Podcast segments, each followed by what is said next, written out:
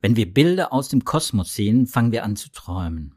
Riesige bunte Nebel, rätselhafte Exoplaneten, prächtige Galaxien. Aber sieht all das wirklich so aus?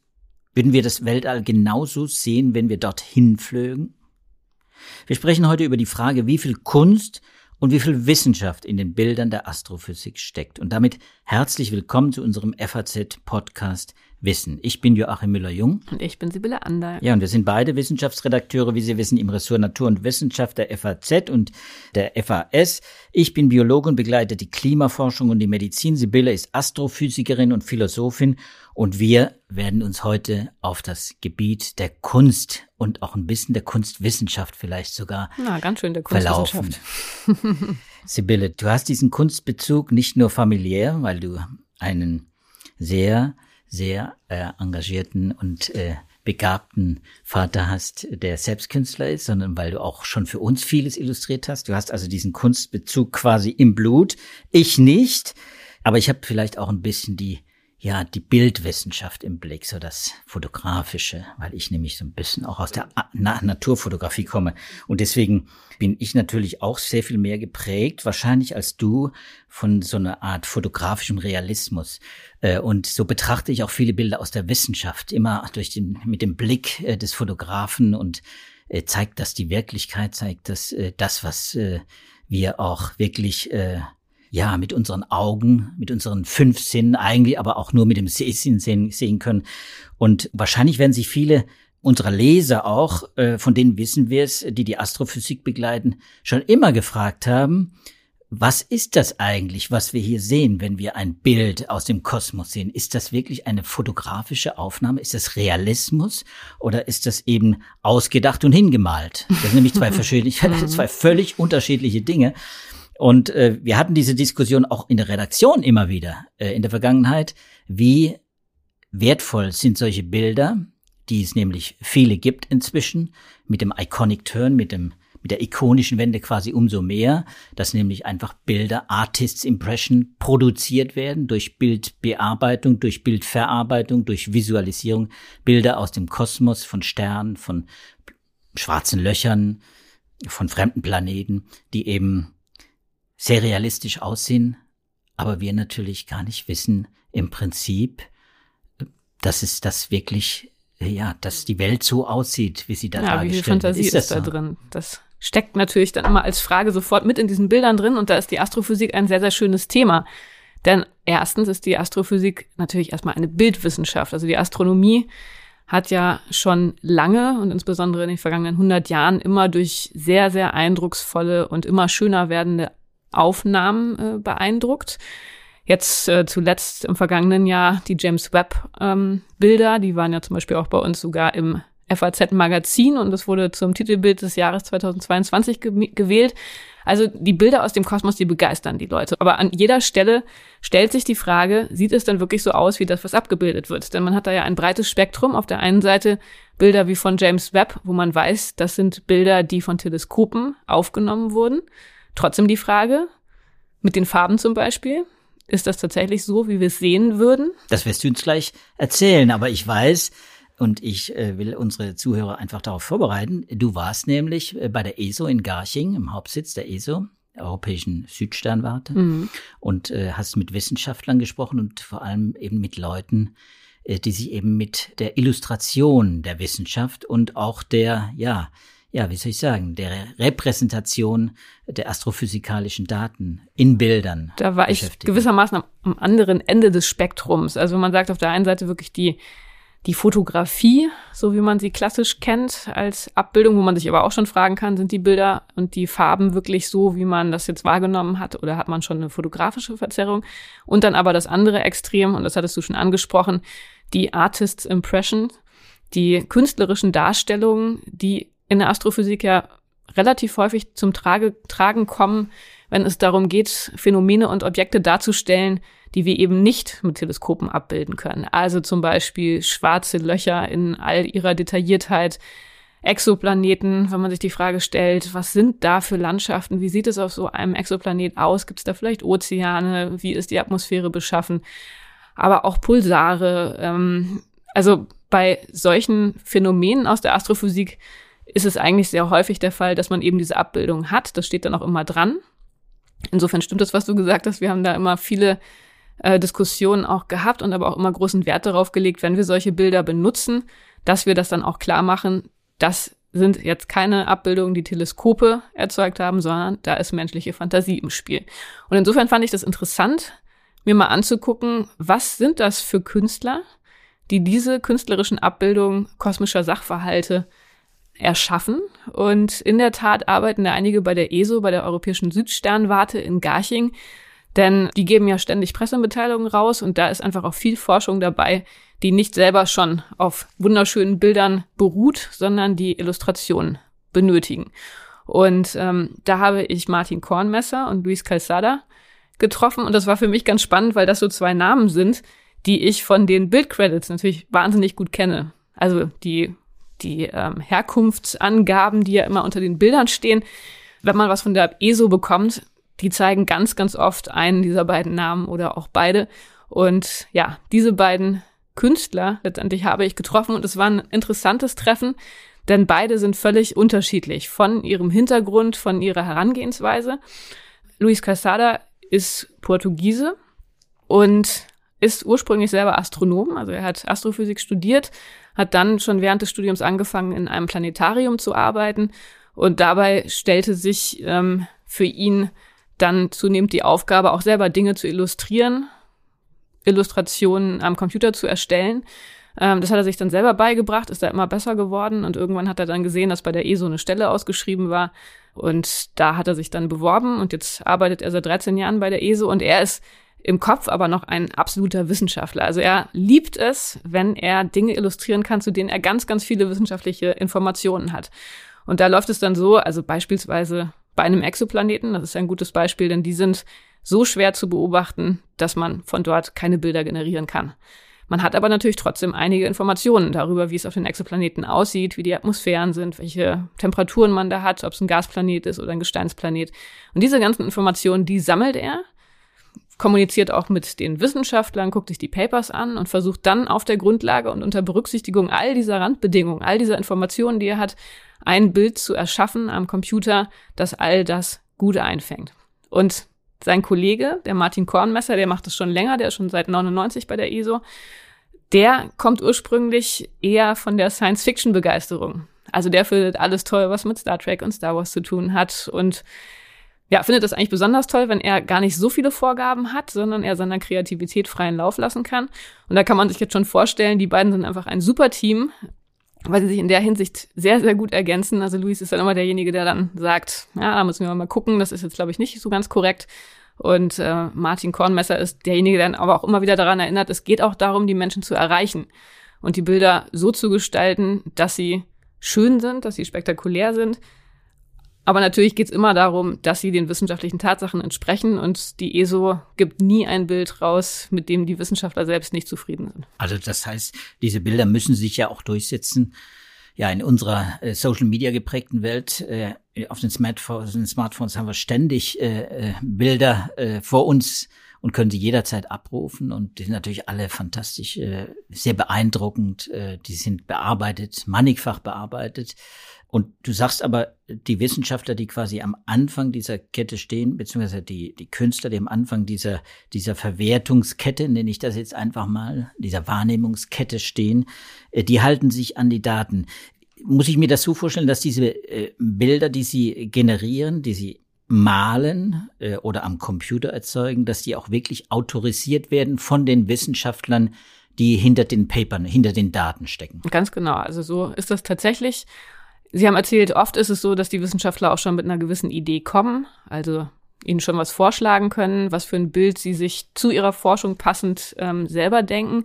Manchmal ist es aber auch so, dass es keine Vorgaben gibt, dass sie wirklich einfach nur die wissenschaftlichen Informationen haben. Dann machen sie einen Entwurf, den zeigen sie wiederum den Wissenschaftlern. Und sie haben natürlich auch ganz viele Bilder gezeigt ähm, und das werden wir auch verlinken, einige von diesen Bildern. Sie haben mir ein paar Beispiele gezeigt, wo dieser Prozess der Abstimmung mehrere Versionen hervorgebracht hat. Und das ist natürlich ganz spannend. Also ein Beispiel, was ich sehr eindrucksvoll fand, äh, war ein Beispiel eines Exoplaneten, WASP 76b. Das ist ein Exoplanet, der seinem Stern immer die gleiche Seite zeigt. Also es ist eine gebundene Rotation. Und diese Seite wird unglaublich aufgeheizt. Also die Tagesseite des Planeten, die ist äh, mehr als 2000 Grad heiß, 2400 Grad. Und die Nachtseite ist im Vergleich sehr kühl. Und das führt dazu, dass auf der Tagseite alle Elemente bis hoch zu den Metallen verdampfen und in der Atmosphäre als Wolken präsent sind. Und wenn aber diese Wolken auf die Nachtseite rübergeweht werden, dann kühlen sie dort ab, kondensieren und dann kommt es dazu, dass es dort Eisenregen gibt.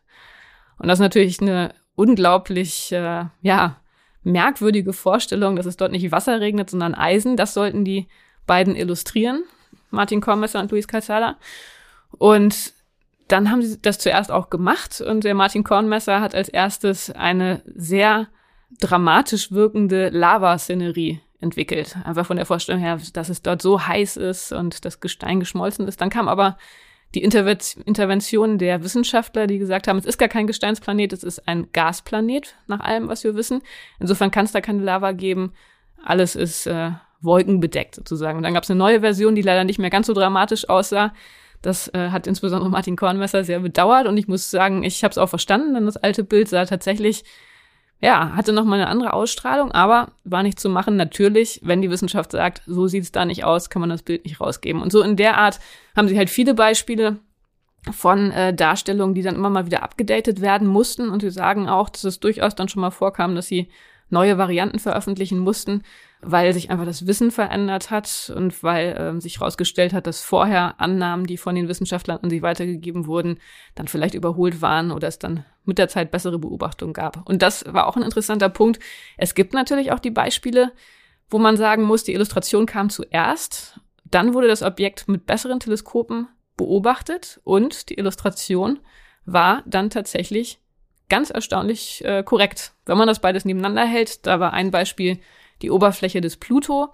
Das hatte der Luis illustriert, ähm, auch in sehr enger Zusammenarbeit mit Wissenschaftlern, die gesagt haben, dass die dünne Atmosphäre des Pluto nur in der Art und Weise, wie man sie beobachtet, beschaffen sein kann, wenn der Pluto mit Methaneis bedeckt ist. Und das hat der Luis dann dargestellt.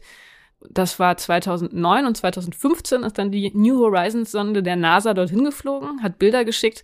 Und wenn man die nebeneinander stellt, ist es wirklich verblüffend, wie gut der Luis das schon vorher eingefangen hat, ohne die Oberfläche zu kennen. Wobei ich natürlich nicht wissen möchte, wie viele Bilder tatsächlich das Gegenteil dessen dargestellt haben, was dann äh, in den Daten gefunden wurde, wenn man es entdeckt hat. Das macht man natürlich auch wahrscheinlich als Wissenschaftler oder als Künstler dann nicht so nicht so bekannt. Also man stellt, ich glaube, da gibt's einen einen Bias wahrscheinlich. Die Fantasie der Wissens äh, dieser Künstler ist ja auch wahrscheinlich grenzenlos. Naja, es ist an. natürlich immer die Frage, wie viel Fantasie da drin ist. Ne? Ich meine, diese Darstellung von von der Pluto-Oberfläche, die war einfach sehr sehr stark wissenschaftsbasiert. Und natürlich, das äh, kennen wir ja auch aus dem wissenschaftlichen Prozess, dass da auch viel mit der Zeit über den Haufen geworfen wird und sich vieles verändert. Dann ist es aber weniger natürlich eine Frage der Fantasie, sondern dann eher eine Frage des sich verändernden wissenschaftlichen Wissens. Aber natürlich gibt es auch Bilder und Darstellungen, wo es relativ schwache wissenschaftliche Randbedingungen gibt, wo man einfach sehr wenig weiß. Und da ist die Wahrscheinlichkeit, Wahrscheinlichkeit dann schon recht hoch, dass sich da die Bilder auch nicht äh, dauerhaft halten, sondern irgendwann durch was ganz anderes ersetzt werden. Einfach voneinander stark abweichen. Nehmen wir das schwarze Loch zum Beispiel. Also ich sage jetzt das schwarze Loch. Es gibt wahnsinnig viele schwarze Löcher, unterschiedliche Größen, unterschiedliche Vorstellungen auch davon. Und genau da passiert das. Also schwarze Löcher habe ich jetzt in meinem Kopf gespeichert als das Bild, das wir vor, du sagst es mir, vor wie vielen Jahren gesehen 2019, haben. 2019. Ja. 2019, da haben wir es auch auf unserer Titelseite auch abgebildet gehabt. Und äh, das ist das Bild, das sich jetzt natürlich einprägt. Aber und trotzdem muss ich sagen, sind natürlich auch die Filmbilder, wenn Menschen in schwarze Löcher quasi sich schwarzen Löchern annähern und was sie dann sehen in Filmen, Science Fiction wohlgemerkt. Interstellar zum Beispiel. Interstellar, ein wunderbares Beispiel, wo man es einfach, wo man sehr beeindruckt ist als Zuschauer und und und denkt, ja, so muss es da wahrscheinlich sein. Und wir wissen das wahrscheinlich nicht, oder? Naja, es sind einfach ganz unterschiedliche Darstellungen. Ne? Also wenn man sich Interstellar zum Beispiel nochmal vor Augen führt, dieses gigantische schwarze Loch, auf das die Protagonisten zufliegen, das ist ja ein schwarzes Loch, das letztendlich auf Theorieberechnungen beruht. Also hat ja Kip Thorne, der Nobelpreisträger, selber auch mitgewirkt an dem Film und hat darauf äh, geachtet, dass die Darstellung wirklich dem wissenschaftlichen Wissen theoretischer Art entspricht. Also man kann sagen, so in der Art würde man ein schwarzes Loch in der Tat sehen. Das ist alles ganz genau so berechnet worden, wie dann das Licht der Raumkrümmung folgt und dass man dann äh, durch die Raumkrümmung sozusagen um das schwarze Loch drumherum schauen kann.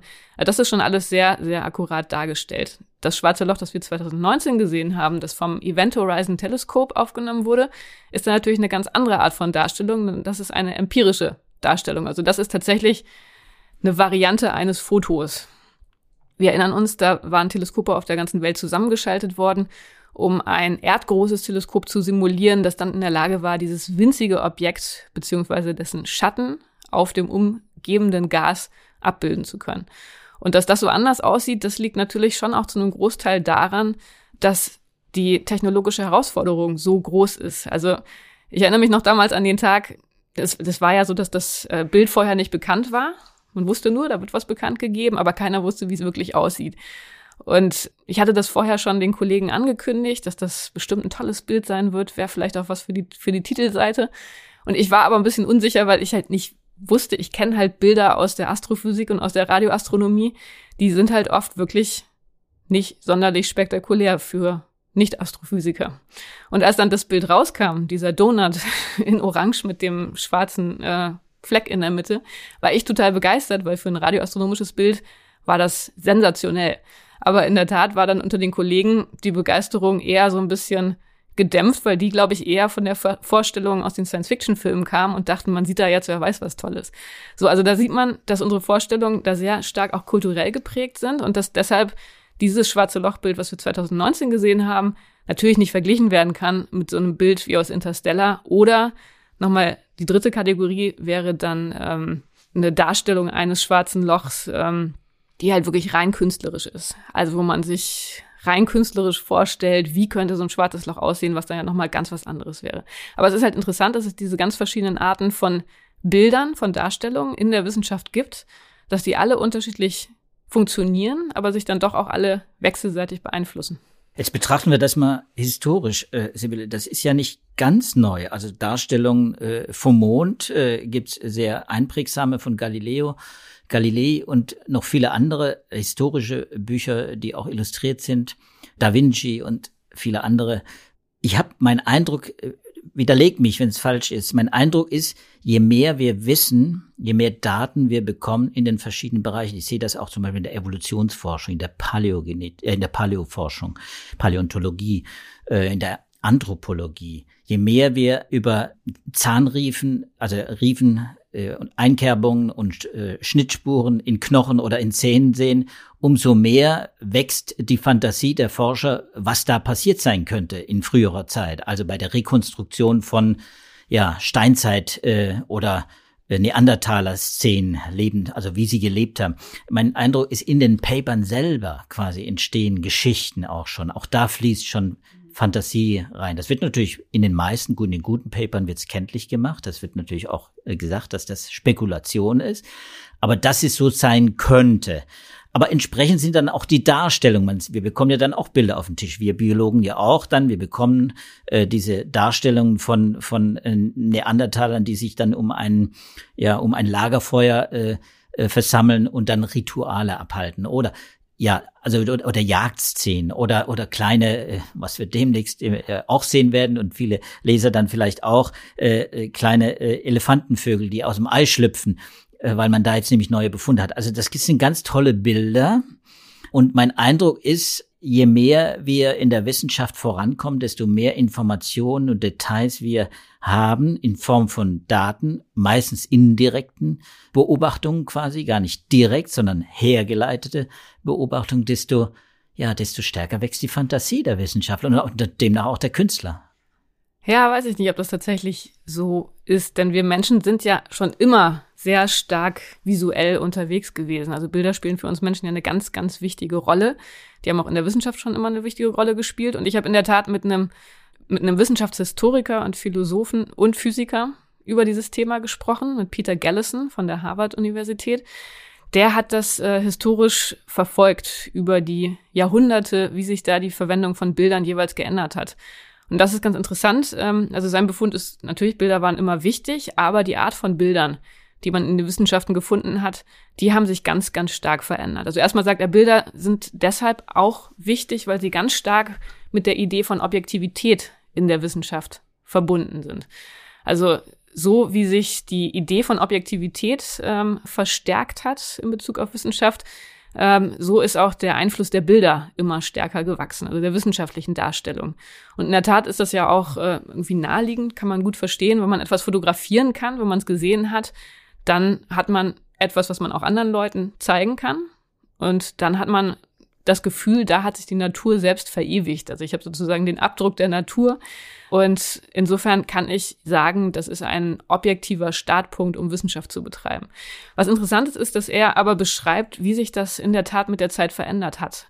Also er sagt, dass im 18. Jahrhundert zum Beispiel natürlich noch sehr, sehr stark Zeichnungen im Vordergrund standen und dass, dass es da darum ging, dass die genialen Wissenschaftler die idealen Formen eingefangen haben. Also die ideale äh, Erscheinungsform einer bestimmten Pflanze oder eines bestimmten Tieres. Äh, da gab es ja ganz viele Atlanten, wo oder einfach des Menschen in Anatomie-Atlanten. Genau.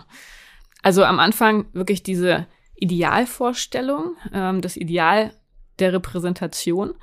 Das hat sich dann verändert, als es möglich wurde, ähm, ja, Technologie zu nutzen. Also im Zuge der Industrialisierung im 19. Jahrhundert wo es dann darum ging, dass man ein zuverlässiges Bild des realen Objektes erzeugt. Äh, das nennt er mechanische Abbildung, Mechanical Objectivity. wo man sich überlegt, dass ein mechanischer Prozess einem ein objektives Bild ermöglicht und der Wissenschaftler da weitgehend zurücktreten soll, um die Objektivität zu gewährleisten. Dann äh, ging es weiter mit der Fotografie, wo er aber auch meint, es war am Anfang noch gar nicht äh, so in Nutzung, wie wir das heute benutzen, ähm, da wurden anscheinend auch noch Fotos so zurechtgeschnitten, dass man eben doch wieder so ein Idealbild, das Idealbild einer Zelle erzeugen konnte oder das Idealbild einer Pflanze. Also noch ganz, ganz stark immer so letztendlich diese platonische Idee, dass die Wissenschaft dazu nutzen sollte, dass man wirklich die idealen Formen dessen wiedergibt, was man in der Natur finden kann. Ja, und dann im 20. Jahrhundert ähm, wo die Gerätschaften auch immer, immer komplexer wurden, die die Bilder erzeugt haben, wo es dann darum ging, dass der Wissenschaftler durch sein Training in der Lage sein musste, Artefakte von den Spuren des Objektes selbst zu unterscheiden. Also ein guter Wissenschaftler, der ein Mikroskop bedient, der muss sagen können, dieser Fleck, der liegt daran, weil mein Mikroskop an der Stelle eine Fehlfunktion hat und dieser Fleck da hinten, das ist etwas, was mir wirklich etwas über das Objekt sagen kann. Und insofern ganz unterschiedliche Sichtweisen, auf die Bilder von Objekten, ganz unterschiedliche Verwendungsweisen von Bildern im Erkenntnisprozess. Und heute ähm, sagt äh, Gallison, dass wir heute dazu neigen, Bilder wirklich manipul manipulativ zu verstehen. Also zum Beispiel ähm, in der Medizin, das ist ja dann wieder ein Beispiel, was dir sehr nahe liegt, dass man da, wenn man bestimmte Abbildungstechnologien ähm, nutzt, da das Bild sieht, um zum Beispiel zu operieren oder um direkt Eingriffe zu machen, um Eingriffe zu planen. Also dass da viel, viel stärker das Bild immer als ein Werkzeug, um mit der Umwelt zu interagieren, verstanden wird.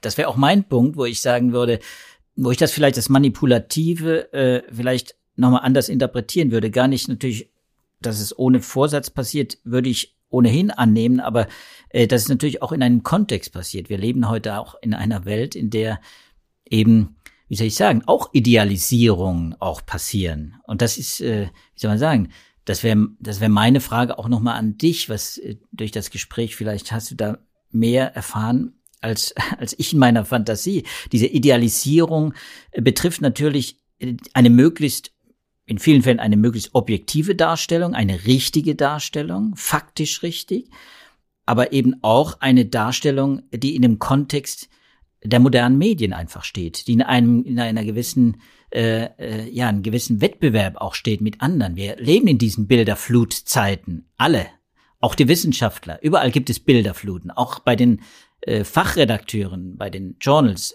landen immer mehr Bilder, Darstellungen auf dem Tisch und natürlich kann ich mir vorstellen, und ich könnte mir vorstellen, dass das vielleicht äh, auch äh, schon mal erfasst wurde, ich habe es noch nicht gelesen, aber dass natürlich auch die Illusion besteht, dass man durch, also die Illusion bei auf Seiten der Wissenschaftler besteht, dass man durch eben idealisierte Darstellungen auch vielleicht auch ein besseres Ergebnis hinsichtlich der Publikation erreicht. Also, dass auch da schon, dass da schon ein Bias, so eine Verzerrung eintritt, äh, oder zumindest eine Versuchung vorliegt äh, für die Wissenschaftler, äh, gewisse Idealisierungen immer noch vorzunehmen. Also meine, meine Idee wäre, diese Idealisierung ist nicht nur ein Phänomen der Vergangenheit, nicht nur Galileo oder, oder andere danach, die, Anat die großen Anatomen, sondern dass diese Idealisierung heute auch passiert und vielleicht sogar im Wissenschaftsbetrieb auch inhärent ist. Ja, da muss man natürlich erstmal unterscheiden. Idealisierung gibt es ja du hast wahrscheinlich jetzt vor allem auch wirklich an diese künstlerischen Darstellungen gedacht. Ne?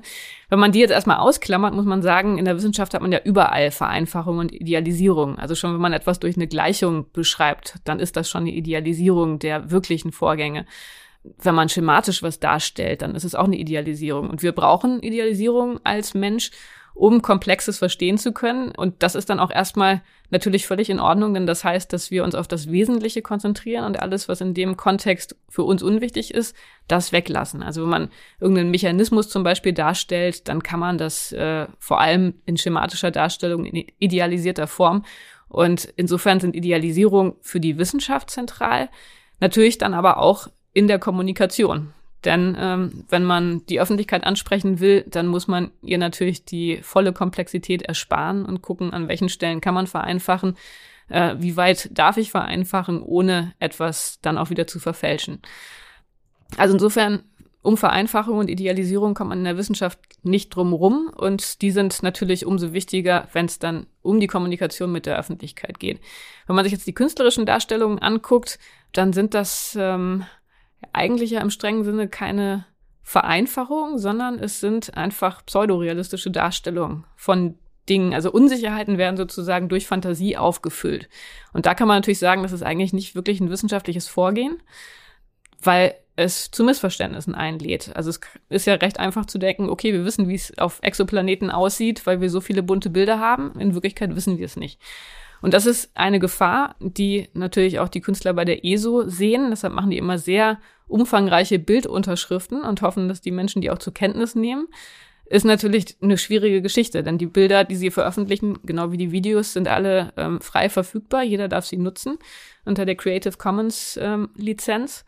Und da geht das dann schon manchmal verloren, diese Information. Aber was sie auch sagen ist, und das äh, schließt jetzt genau an das an, was du gerade gesagt hast, natürlich müssen sie sich auch auf die Sehgewohnheiten der Öffentlichkeit einstellen. Und die sind nun mal geprägt durch Science Fiction, durch tolle Filme, durch all die wunderbaren Bilder, die wir jeden Tag in den Medien sehen.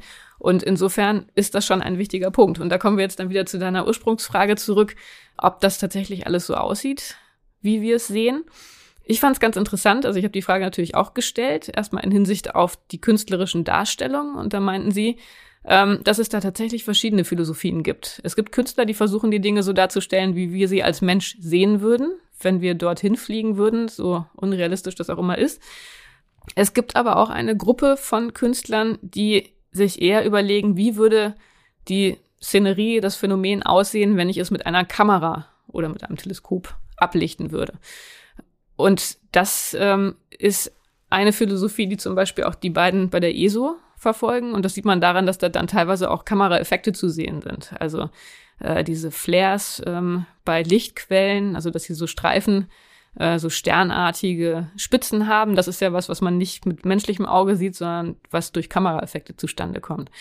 Und ähm, das fand ich interessant, weil das einem natürlich nochmal mehr Freiheiten gibt. Dadurch, dass man sich überlegt, dass man vielleicht äh, die Belichtungszeit ändert oder die den dynamischen, das dynamische Spektrum der, der Kamera anders wählt, kann man halt bestimmte Dinge dann besser oder schlechter sichtbar machen. Und ähm, insofern ist das ähm, etwas, was schon mal interessant ist, das im Kopf zu behalten. Gleichzeitig mit diesem Blick, wie wir Menschen das wirklich sehen würden, das ist natürlich immer eine schwierige Geschichte, weil die Astrophysik ja das gesamte elektromagnetische Spektrum nutzt. Und das ist auch schon ein Problem, was man natürlich bei den meisten Teleskopen hat. Also zum Beispiel bei James Webb im Infraroten, das sind Wellenlängen, die würden wir nicht sehen als Menschen. Und das heißt, all diese Bilder, selbst wenn sie von Teleskopen stammen, sind eingefärbt. Das war auch schon bei Hubble so. Hubble hat zwar Wellenlängen, die wir sehen könnten, aber ähm, diese Teleskope, die beobachten eben nicht das gesamte Spektrum, sondern sie arbeiten mit Filtern und haben dann zum Beispiel drei unterschiedliche Farbtöne, die dann aber jeweils ein Schwarz-Weiß-Bild liefern. Und wie das dann eingefärbt wird und wie man die unterschiedlichen Farbtöne sozusagen gewichtet, das gibt dann auch nochmal künstlerische Freiheit. Und insofern ist das auch was, was bei der ESO gemacht wird. Der Martin Kornmesser, der hat angefangen als einer, der die Hubble-Bilder für die Öffentlichkeit vorbereitet hat. Und ähm, es ist ganz interessant, wenn man sich das überlegt, dass da auch künstlerisches Gespür drin steckt, obwohl es gleichzeitig natürlich nicht heißt, dass man der Öffentlichkeit da irgendwie was vormacht, denn die beiden meinten, wenn man dort tatsächlich hinfliegen würde als Mensch, was ja nun schon unrealistisch genug ist, äh, dann wäre man wahrscheinlich enttäuscht, weil das tatsächlich, weil sich einfach sehr, sehr viel Schönheit außerhalb des vom Menschen sichtbaren Spektrums abspielt und wir mit unserer menschlichen Wahrnehmung für diese Schönheit in dem Sinne nicht geeignet sind. Okay, also es ist natürlich ein, ein, ein wohltuender Gedanke als Wissenschaftler wahrscheinlich, wenn man weiß, das lässt sich nur begrenzt nachprüfen, weil wir nämlich gar nicht dahin fliegen können. Also nehmt mal mein Bild, so wie es ist.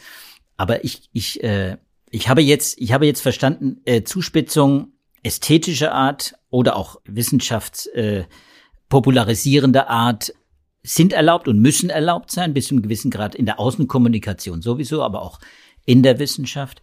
Und es ist klar, ich glaube, das äh, ist auch jedem Einzelnen klar, nicht jedes Bild, das uns jetzt von einem der Exoplaneten erreicht, über den wir jetzt hören, weil er nämlich vielleicht bewohnbar sind, vielleicht auch wirklich so aussieht. Denn da steckt Fantasie drin und manches eben hat eine kurze Halbwertszeit und wird vielleicht in zwei Jahren korrigiert werden durch neues Paper, durch neue Beobachtungen oder was auch immer.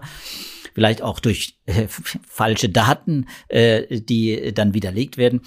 Äh, und, und manches wird bleiben, wie jetzt zum Beispiel eben auch für mich dieses eben fast fotografische ikonografische Bild äh, des schwarzen Loches und äh, genau, das ist ja auch auf der Grundlage von Beobachtung. Also da ist man ja sozusagen safe. Da kann man noch drüber streiten, ob da Orange die richtige Farbe war. Das ist ja auch immer eine interessante Frage, die auch da gar nicht so trivial ist, denn da hat man das Problem, äh, dass wir Menschen Orange immer mit Wärme verbinden und Blau mit Kälte. Spektral ist es aber genau andersrum. Die roten Wellenlängen sind die mit wenig Energie und die blauen die mit viel Energie. Und insofern war das anscheinend auch bei dem Bild durchaus eine Diskussion, weil das schwarze Loch natürlich wahnsinnig heiß ist. Also eigentlich hätte es blau sein müssen. Jetzt ist es orange und es wird für uns immer orange bleiben, weil es sich uns so eingeprägt hat. Was uns natürlich auch wieder zeigt, dass viel Emotionen bei Bildern im Spiel sind. Bei der Wahrnehmung, bei der Verarbeitung und vor allem bei der Abspeicherung, bei der Gedächtnisbildung. Also solche Bilder prägen sich natürlich auch ganz anders ein, wenn sie uns emotional ansprechen. Da spielen die Farben eine ganz, ganz wichtige Rolle. Das äh, ist also jetzt keine Neuigkeit, äh, die man mit der mit der, mit der Astrophysik äh, quasi entdeckt hat, sondern das ist natürlich äh, eine uralt äh, Wissenschaft. Sibylle, ich glaube, wir sind am Ende heute angekommen. Wir können das nicht abschließend klären, aber ich finde es wichtig, auch dass wir das Thema mal aufgegriffen haben, weil es natürlich unseren Lesern immer wieder begegnet und jeder eigentlich der ein Smartphone besitzt, immer wieder sich auch vor die Frage stellt sieht, äh, ist das jetzt, ist das wirklich so oder ist das Nutze nicht wirklich Filter so? Oder lass ich so?